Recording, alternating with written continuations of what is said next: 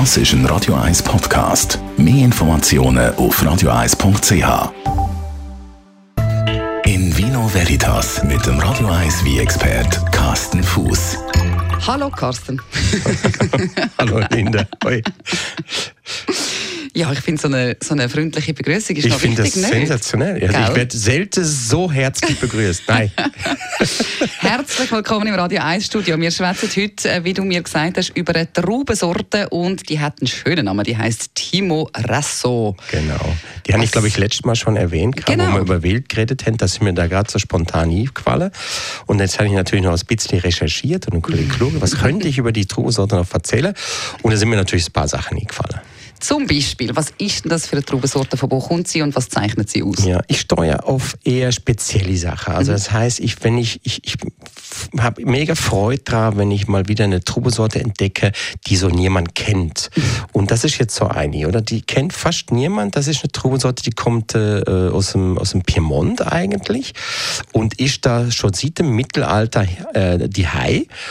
Und die Trubesorte ist aber fast verschwunden gewesen. Also bis, äh, bis in die 80er, 90er Jahre ist die Sorte eigentlich verschwunden gewesen. Man hat wenige äh, Rebflächen noch bepflanzt mit der Sorte. Die ist einfach vergessen gegangen. Und jetzt hat man sich der wieder mehr angenommen. Und das ist ein Produzent, äh, der, ähm, der Walter Masser.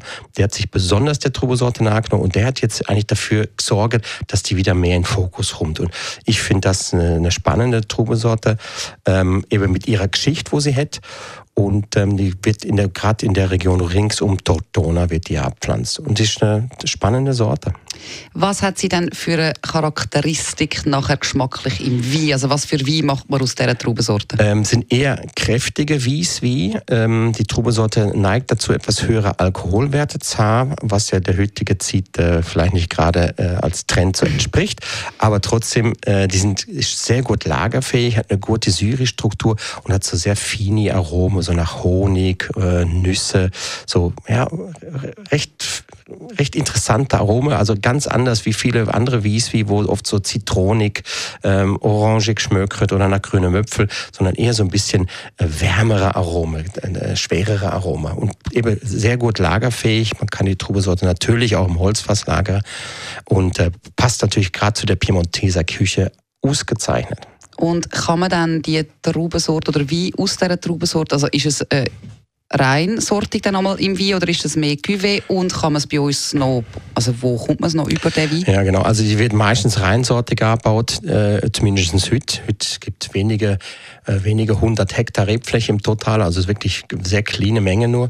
Ähm, früher hat man die gern mal im Verschnitt gebraucht, oder da ist die Trubesorte auch nicht so bekannt. Da ist die irgendwo in einem Wieswi, was ein Piemonteser Wieswi gelandet, in einem Cuvée, in der Mischung. Und heute tut man sich eigentlich auf die Sorte fokussieren und nur die machen.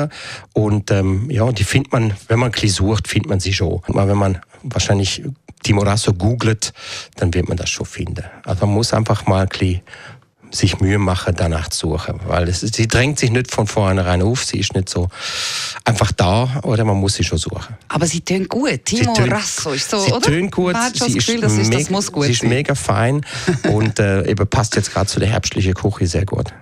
In Vino Veritas auf Radio 1.